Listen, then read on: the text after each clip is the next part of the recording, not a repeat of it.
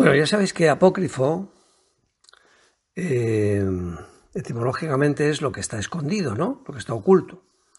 Es un poco como lo esotérico, ¿no? Y que mm, era de uso, bueno, ellos lo llamaban evangelios gnósticos, de los conocedores, otros dicen de los sectarios. Yo no, yo no digo lo de sectarios porque lo de secta ha tenido ya unas connotaciones que no, que no son de mi, de mi gusto. Eh, pero el apócrifo era un libro sospechoso de herejía. Y mucho cuidado, porque cuando empezamos a hablar del sospechoso de herejía, podemos decir que es poco recomendable para la ortodoxia, con lo cual ya empieza a interesarnos todavía más. Hay apócrifos del Antiguo Testamento también. Nosotros vamos a hacer referencia solamente a los del Nuevo Testamento. O sea, los que comienzan por los Evangelios. Fijaos,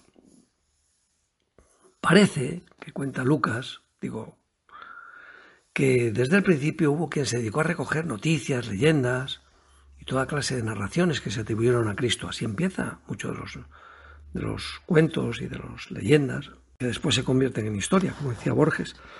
La auténtica historia es el mito, lo demás es periodismo. Orígenes ya hacía diferencias entre los evangelios inspirados y otros compuestos sin inspiración divina. Bueno, Orígenes debía tener mucha inspiración. Y los apócrifos del Nuevo Testamento pues tienen la misma división que los canónicos. Evangelios, Hechos, Epístolas y Apocalipsis. Qué bien lo vamos a pasar leyendo estas cosas y oyéndolas.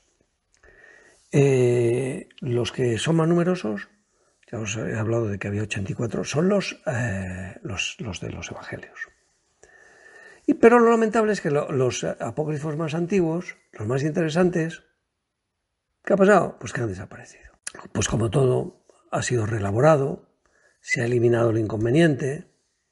¿Por qué? Porque la Iglesia no sabía todavía si iba a convertir en canónico alguno de estos libros y ha quitado lo menos, lo más interesante, pues por ejemplo todo lo relacionado con, con María Magdalena, ¿no? Por ejemplo.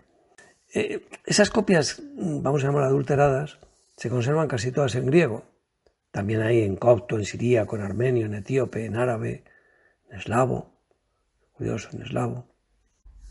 Claro, cuando una noticia, una leyenda o algo, pues pasa ahora como con los fake, ¿no? Pues llega al pueblo, la gente, pues lo toca, lo retoca. Entonces, en los principios del cristianismo, pues no existía una literatura evangélica, eran, pues, narraciones orales, la narración oral.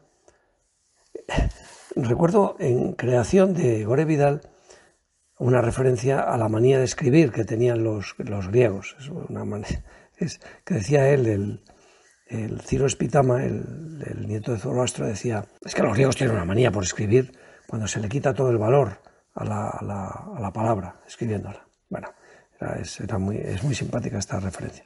Eran solamente reacciones orales, como digo, pero claro, como dicen los, los auténticamente, los técnicos, Solamente si lo escribes, se hace preciso. La precisión es la escritura.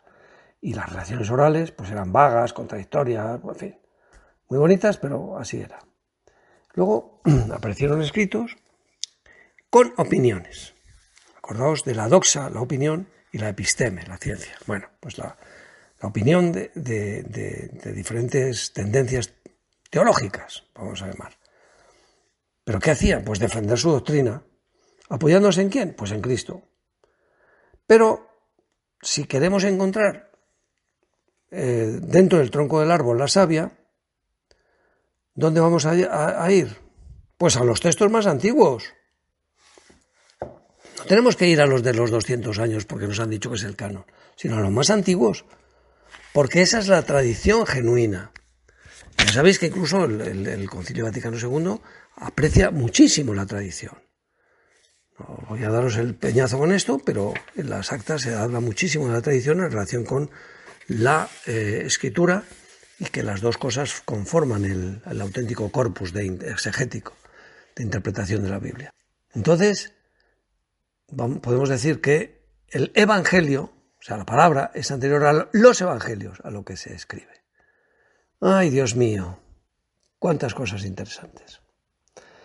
Cuando eh, se empieza a unificar el Cristo con el logos, es decir, con, el conocimiento, es cuando se hace la expansión evangélica. Entonces, las auténticas sentencias de Jesús son las que regían y guardaban los nazarenos como doctrina secreta. A mí me gustaba pensar que los libros plumbeos eran eso, pero me lo inventé en una novela porque no tenía manera de demostrarlo. Es decir, volvemos a Borges, la auténtica historia, el mito, creó los evangelios.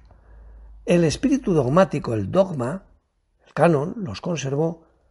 ¿Y qué ha pasado? Que la crítica, Dios mío, ¿qué hace la crítica? Destruye, pues los ha destruido. Entonces, aunque yo eh, soy de los que piensan que los sinópticos, o sea, los cuatro, son históricos igualmente, tengo que decir que creo que también los otros son históricos. Entonces, olvidemos el estilo literario, porque entonces vamos a un señor que se llama Holbach, que dice que su estilo es de una vulgaridad que hace insufrible a los hombres ilustrados.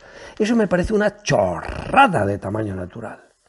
O sea, a mí me gusta mucho el estilo del Evangelio, mucho. Y digo que es una transcripción de un sistema oral.